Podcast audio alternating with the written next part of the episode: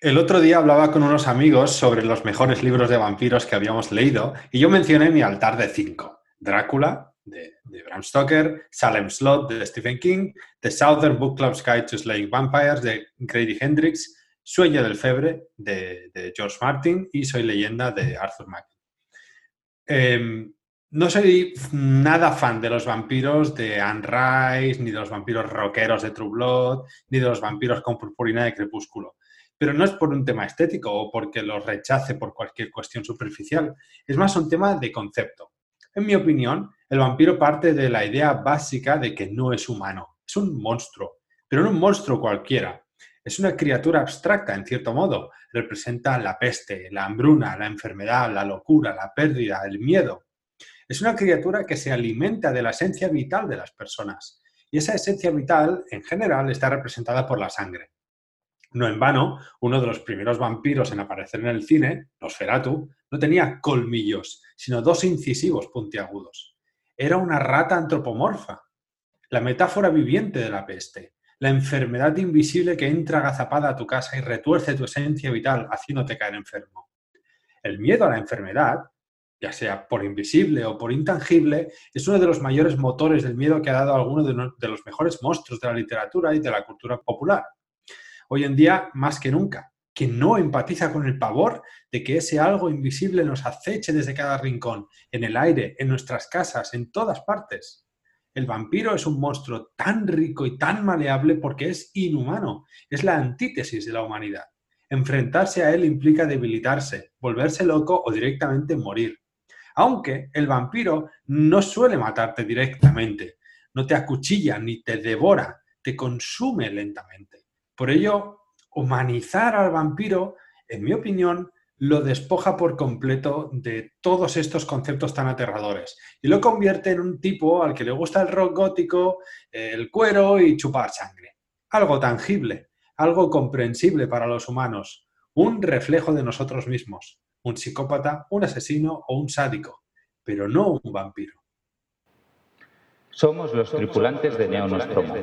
Hemos tomado el control de vuestras conciencias. Durante los próximos 25 minutos, vuestra atención nos pertenece y vamos a instalar en vuestros cerebros noticias, reseñas y editoriales relacionados con la literatura fantástica. Somos Miquel Cudoñ y Alexander Paez. Bienvenidos a bordo de la Neo Nostromo.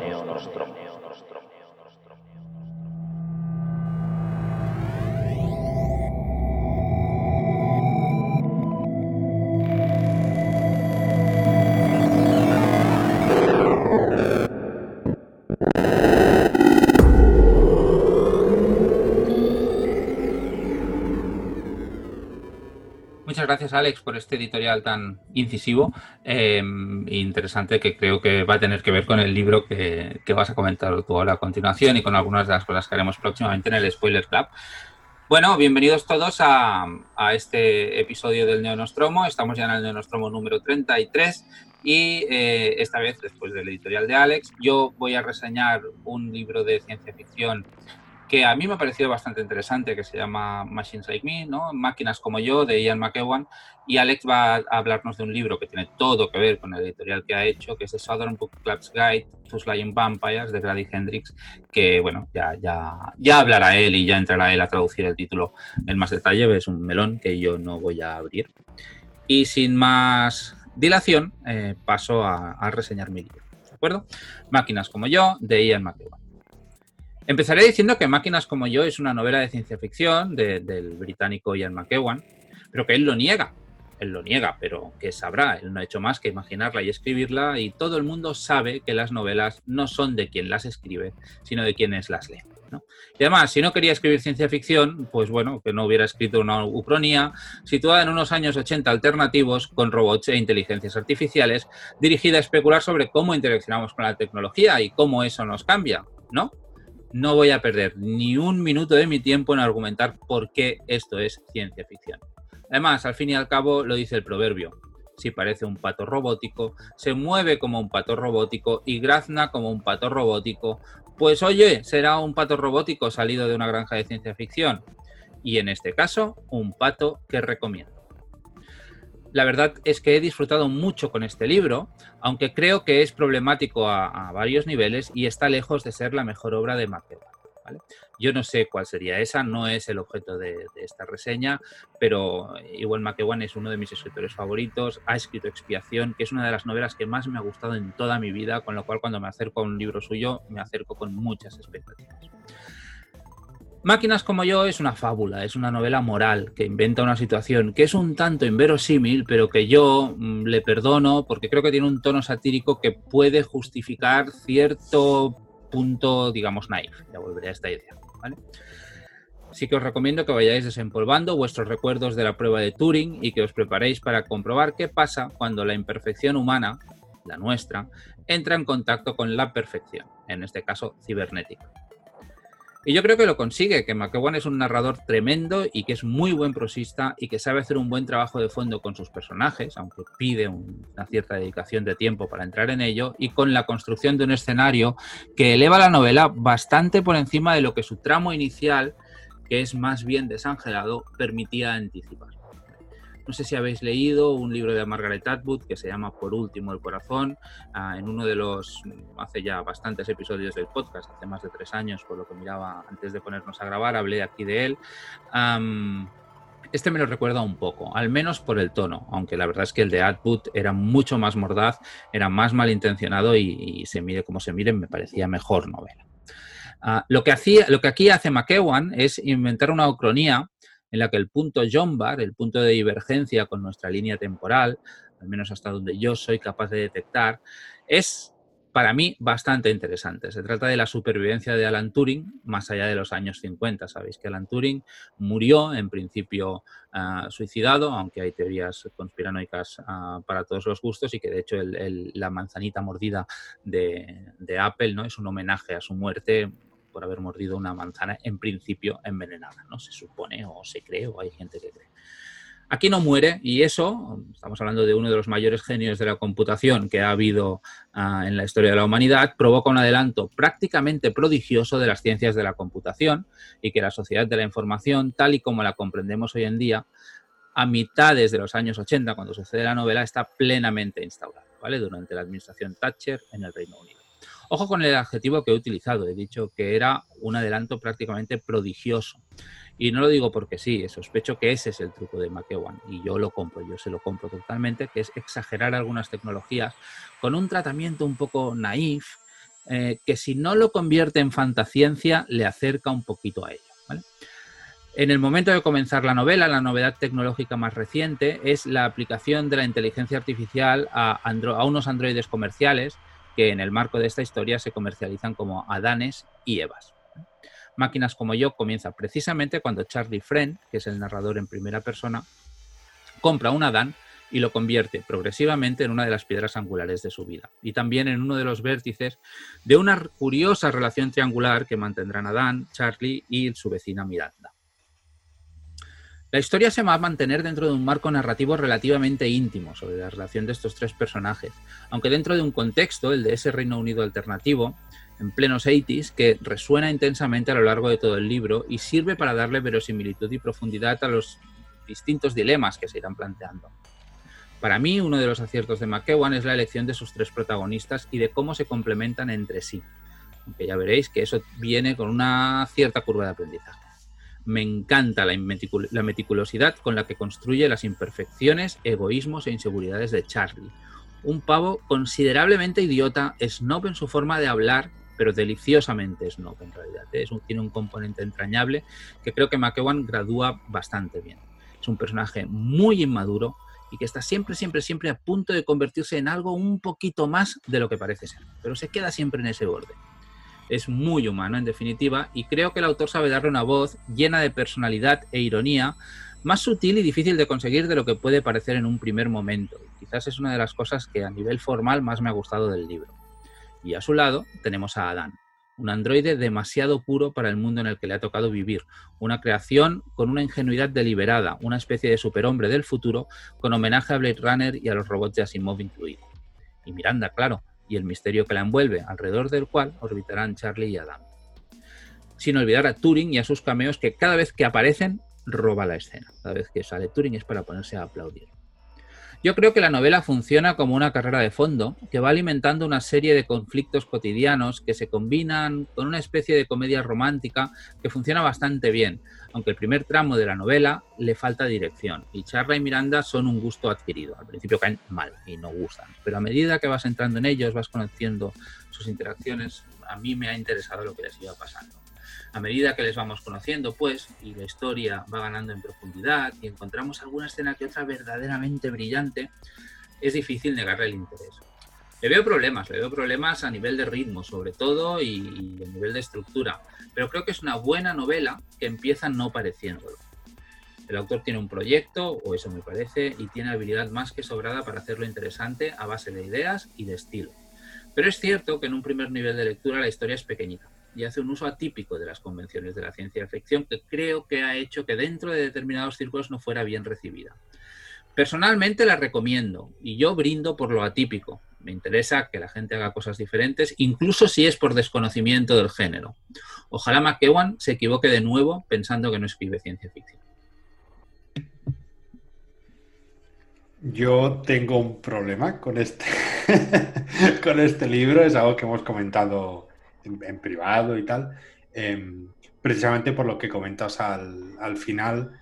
Em, me molesta, y no lo voy a negar, que autores como Ian McEwan o Kazuo Ishiguro, por ejemplo, sean unos autores eh, brillantes, que tengan una habilidad brutal para la narrativa y al mismo tiempo tengan la misma habilidad para despreciar un género literario, en este caso la ciencia ficción, pero que cuando ven un capitulito de Black Mirror, en, sentados en el sofá en su casa con un whiskazo on the rocks, se sienten inspirados y dicen, uy, pues yo puedo escribir algo parecido.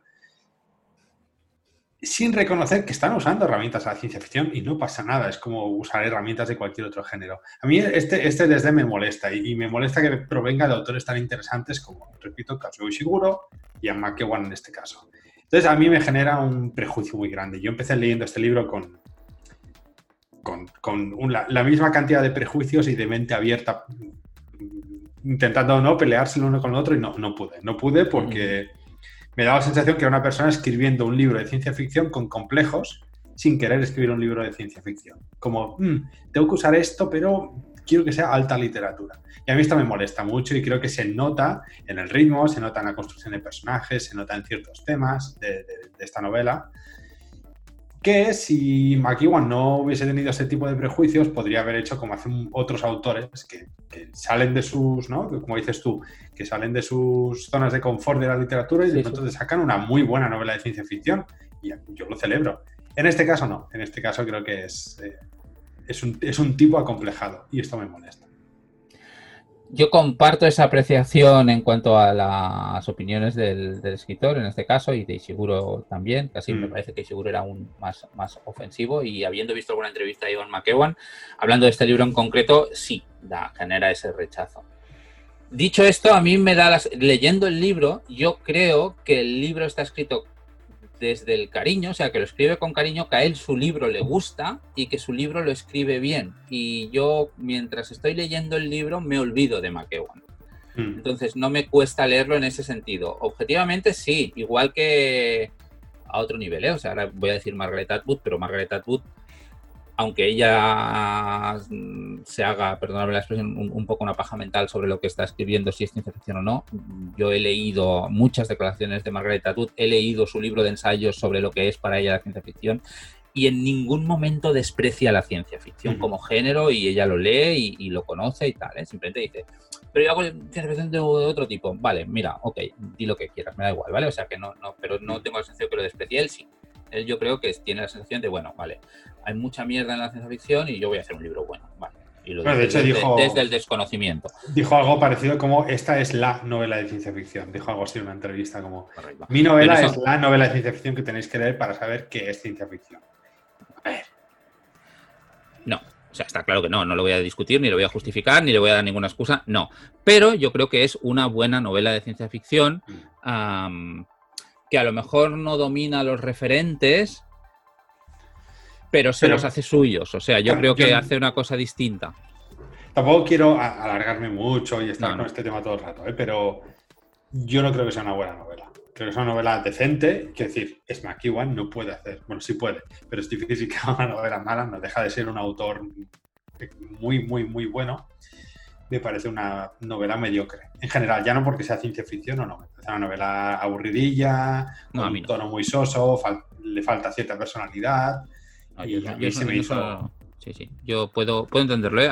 y, creo, ya te digo, que, la novela es muy descompensada pero no me da esa sensación. O sea, sí, es imperfecta, o sea, es problemática, no, no puede ser mediocre en el sentido de este, de que, de que tarda en, adquirir una entidad, etcétera, etcétera. Pero a mí la lectura me deja buen regusto de boca y, yo sí que la he disfrutado y yo sí que la recomiendo. A ver, que igual, no sé, aquí no, no puntuamos, voy a puntuar, ¿eh? pero sabemos que puntuar es una tontería y que según en qué momento puntúes vas a poner un número u otro, ¿eh? pero si puntúo de 1 a 10, a esta a lo mejor le pondría entre el 6 y 5, 6 y medio y el 7, pero no le pondría, no le pondría más de 7, pero tampoco le pondría menos de 6. Quiero decir que me parece una novela decente, dices tú, pero no mediocre, una novela bien, que si te gusta el autor y te gusta el género, puedes encontrar cosas interesantes. Y tiene cosas propias que sí que son originales y tratamientos que son interesantes. Yo creo que, tiene cosas guays. Y, lo, y Turing es brillante. Vale. Pues nada, como ha comentado Miquel, voy a reseñar eh, una novela que se llama The Southern Book Club's Guide to Slaying Vampires, que he traducido libremente como La guía del club de lectura sureño para matar vampiros, eh, escrita por Grady Hendrix. Reconozco que soy malo haciendo caso a las recomendaciones de, libros. Me gusta que alguien me hable con pasión de libros que, pues, que, le han gustado, que ha disfrutado, pero siempre acabo pues, leyéndome lo que me da la gana y a veces con un criterio bastante malo. Pero a veces los planetas se alinean y ocurre lo inesperado, y este es uno de esos casos. Un buen amigo lleva varios años recomendándome con, con bastante pasión los libros de Grady Hendrix, y aunque le hice caso y me compré un par, no los empecé. Y acabé picando con la última novedad que ha sacado, que es este, ¿no? La, guía del Club de Lectura Sureño para matar vampiros, que a partir de ahora voy a llamar Southern Book Club. Y ya está. Em, es una novela de vampiros que por el título y la, la, sinopsis me parecía bastante sugerente. La novela, por resumirla de algún modo, va de un club de lectura formado por unas amas de casa de clase media en un barrio de blancos en Estados Unidos eh, llega una presencia perturbadora a este barrio y desbarata la tranquilidad y, la vida acomodada de, todos los vecinos. Este sería una sinopsis muy breve, ¿no? Pero bueno, Southern Book Club es un libro que es justo lo que dice en, la sinopsis, justo lo que dicen de él en los blurbs, que creo que lo comparan con tomates verdes fritos y con no sé qué más. Y es, creo que, el dibujo de portada, que son dos melocotones con, con un mordisco de vampiro, es decir, que con estos elementos tienes el libro. Eh, y a la vez no. Promete tener mucho humor, lo tiene y a la vez no. Es un libro complejísimo, con distintas capas de, lectura, y, libre a muchas interpretaciones y conjeturas, y al mismo tiempo es muy simple. Me explico, porque estoy siendo un poco confuso. La novela comienza con el barrio de, de, Old Village, habitado por Patricia y su familia, Carter, su marido, Cory y Blue, son sus dos hijos. Ella comienza a asistir a un club de lectura, pero los libros que leen son, son tostón, eh, tanto que ella no se los puede leer, pues porque no le da tiempo, es una ama de casa y no, no le da la vida. Y acaba por montar uno de estos libros de lectura con eh, algunas de exmiembros ¿no? de, este club. Y en este club de lectura que montan estas, estas mujeres, eh, leen True Crime, que no, no, sé cómo se traduce este género en español, es novelas de, crímenes reales, ¿no? que investigan pues ya sea Ted Bundy cosas de estas y novelas, pues eso, truculentas, eh, chungas, muy gores. Al mismo tiempo aparece en el barrio un tipo llamado James Harris y a partir de aquí las cosas comienzan a torcerse y a torcerse mucho. Desaparecen niños, Patricia empieza a sospechar de este James Harris, el propio tipo la visita en casa y le dice, oye, ¿me invitas a entrar? Y ahí empezamos a ver pistas, ¿no? Y así hasta, digamos que un tercio del libro, alrededor, un 30% del libro, cuando es cuando el, fantástico, ¿no? El, elemento fantástico irrumpe, irrumpe como un torrente de ratas harapientas. El libro, en mi opinión, tiene un inicio, dos, quizá incluso tres nudos y un gran desenlace, un gran clímax. Y está construido con una delicadeza y una precisión tal que harían sonreír al bueno de Chekhov. Hendrix no deja ni un solo hilo suelto, todo, absolutamente todo sirve a la trama, a la historia, a los personajes y al lector. La información que Hendrix decide dar sobre tal o cual personaje o tal o cual evento es tan precisa y tan pensada que a veces incluso asusta. Es un libro calculado al milímetro y al mismo tiempo no da sensación de artificial, de construido. Es una historia muy orgánica, muy natural, que casi parece un artículo histórico sobre una serie de crímenes reales ocurridos en un pueblo llamado Old Village. Bueno, un barrio llamado Old Village. Y en parte a eso juega la novela. Como he dicho antes, el libro es simple. Es una novela de terror sobre vampiros, pero al mismo tiempo referencia el, eso, el, crimen real, ¿no? las historias de crímenes reales, de asesinos en serie, el auge de historias sobre asesinos en serie, de, de Manson, de Ted Bundy, que de hecho ahora estamos viendo volver a repuntar gracias a los documentales de Netflix, por cierto. Hace también referencias a la novela policíaca, hace guiños a la novela de espías, guiños como chungos, ¿no? queriendo decir que estos que son, un poco coñazo, perdóname la expresión. Tiene partes incluso de costumbrismo, de intimismo, de lucha social, de cambios generacionales. Es una novela que toca muchísimos palos. La diferencia de clases en los barrios eh, segregados de principios de los 90, o el papel de la mujer como ama de casa en este, en este mismo contexto, el racismo, el dinero, la avaricia, y podría seguir con muchos más ejemplos. Y al mismo tiempo Hendrix se las epaña para que en este contexto concreto pueda reinventar ciertos arquetipos clásicos del vampiro, con referencias clarísimas a Drácula de Bram Stoker o a Salem Slot de Stephen King, consigue crear un vampiro propio, un vampiro entre comillas nuevo, pero que bebe de sus raíces. Este vampiro es la plaga, es la enfermedad, es la muerte, es el odio, es la avaricia, es el mal que se alimenta del mal, es el miedo. Grady Hendrix tiene un enorme control del estilo. Pasa de una narración muy humorística y casi paródica en algunos momentos, sobre todo los momentos del, club de lectura o los momentos más familiares, a un estilo opresivo, de una tensión brutal que casi te deja sin aliento. Yo en muchos momentos he tenido que dejar el libro, cerrarlo, porque es que no podía seguir leyendo. Era, era tanta la, opresión y la tensión que estaba viviendo que tenía que dejarlo y, hacer otra cosa y luego volver. Y de nuevo, después de, estas tomas tan opresivas, salta a, algo más de lucha social, algo más intimista, incluso introduce comedia. Pero así, pum, pum, pum. Todo de una forma muy, muy, muy orgánica. Creo, llegados a este punto, que mi reseña no le está haciendo justicia al libro, pero me parece que es una de esas novelas con las que uno se topa en pocas ocasiones. Un libro fácil de recomendar a cualquier tipo de lector. Yo mismo lo voy a proponer en mi club de lectura aquí en Copenhague. Un libro que, que me ha entusiasmado y en el que no paro de pensar un día tras otro. Es algo incluso obsesivo. En definitiva, un libro que da para muchas horas de charla y de hecho lo comentaremos en el Spoiler Club. Eh, un libro que está entre mis preferidos y en mi, en mi top 3, no por decirlo así, de libros de vampiros junto a Salem Slot y Drácula. Muy bien, muy bien. Em, me ha gustado mucho tu reseña. Has hecho algunas cosas con las que estoy muy de acuerdo. Em, me gusta que hayas mencionado a Chekhov porque he pensado mucho en Chekhov y en su pistola ah, en muchos momentos en muchos momentos del libro y de hecho es una cosa que me gusta ¿eh? yo yo lo estoy bueno yo también lo estoy leyendo que salta a la vista eh, voy más o menos por tres cuartas partes del libro no me va a durar mucho porque es verdad que, que engancha mucho y creo que tiene un equilibrio muy chulo entre llamémosle lo previsible, aunque previsible tiene connotaciones que son negativas, ¿no? Pero que juega a un juego que has visto otras veces, ¿no? Sabes por dónde va el libro, ves con qué elementos juega y ves a Grady Hendrix, yo creo, colocando las piezas, también en parte por lo que dices tú, ¿no? Que, que, es un libro muy pensado, muy milimetrado, pero al mismo tiempo no deja de sorprenderte, no deja de angustiarte, no deja de ponerte en tensión, ¿no? Y de hecho, mientras lo estoy leyendo, yo del, del grupo de Spoiler Club soy el último que lo está leyendo, con lo cual todos lo han leído y lo podemos ir comentando por el WhatsApp del grupo. Y hay momentos que lo que dice Alex, ¿no? De cierro el libro y no puedo dejar de leerlo de tenso, ¿no? Yo envío un WhatsApp de, pero qué cabrón que es este, pero ¿cómo puede ser? o sea, que el libro está, está muy chulo. También creo que sí, que es verdad que actualiza la figura del vampiro.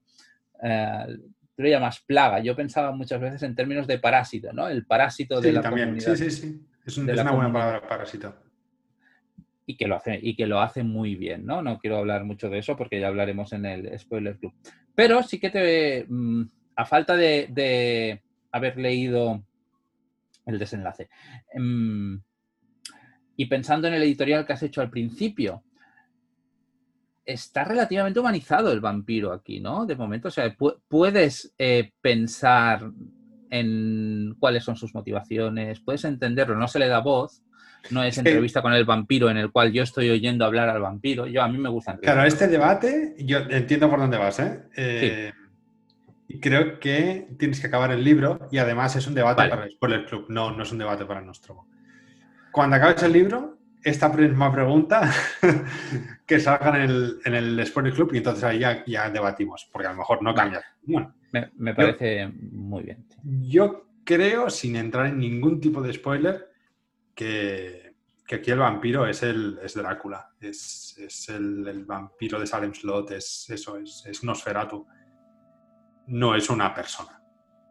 Vale, lo hablaremos, lo hablaremos en el spoiler club. Yo veo es que para mí el vampiro de Salem Slot y el vampiro de Drácula no son el mismo vampiro. No, no, no, no, por ya lo hablaremos. En el vampiro de, Bueno, es que, es que se entran en muchos spoilers. Sí, sí, sí, nada, nada, nada. No, reservamos la Pero opinión. hay otra cosa que, has comentado, que, que Grady Hendrix juega a ser previsible y te dice, mira, tú sabes que un vampiro necesita que le inviten a casa. Y este tipo acaba de llegar a la puerta de la casa. Tú sabes que le va a invitar sabes que lo va a hacer y sabes que le va a dejar pasar y ahí es donde juega con tu tensión. Sí, sí, sí. Y cuando ella le deja pasar, que esto sucede en la página, no sé, 20, ¿eh? tampoco es un... Sí, no es, no, es un, no es un spoiler. Tú piensas, no, porque ya sabes qué pasa si le deja entrar. Es decir, yo creo que juega muy, muy bien a poner este tipo de piezas de, tú ya conoces que es un vampiro, no voy a explicarte qué es un vampiro, no, no van a abrir un Necronomicon de vampiros y se van a poner a leer qué es un vampiro y como tú ya sabes que es un vampiro, voy a ir un paso más allá. Y esto es, en la previsibilidad esta con la que juega Hendrix, ¿no? que, te descoloca continuamente a la vez que te hace disfrutar mucho. Sí, sí, sí, sí. No, es que no tengo muchos comentarios. Quizá yo veo menos el tono de comedia, es el quizá que me da igual, ¿eh? no lo digo como una crítica. Yo, yo habiendo leído, la sinopsis y me imaginaba algo más, más pulpero, y no lo es. Em, no, no, no, no es pulp. No, yo creo que no. Bien, yo, es una novela que a falta de acabarla realmente recomiendo mucho. Mm. Creo que él es un gran fan del, del, género pulp, sobre todo de terror pulp y terror así, ochentero, serie B, pero los, sus libros no, lo son. Utilizan. Sí, me consta, me consta, que es fan. Tengo el libro ese de las historias, la, historia del terror, sí, a partir de las portadas de los años 80 y está claro que el tema le mola. Le gusta, le gusta, no, queda, no queda duda. Eh, vale, no sé, muchas gracias. ¿eh? No tengo preguntas y es que como vamos a hablar de este libro en detalle en el otro podcast, pues aquí me lo va a ser un Va a ser un programa largo, ¿eh? yo tengo mucha, mucha chicha. Yo voy subrayando y apuntando en el libro. Guay, guay. Pues nada, hasta aquí el Neonostromo 33, el episodio 33. Y como de costumbre cerramos con una cita, en este caso del libro que yo he reseñado, de The Southern Book Club's Guide to Slaying Vampires, de Grady Hendrix. A veces le apetecía sentir un poquito de peligro, y por eso tenía un club de lectura.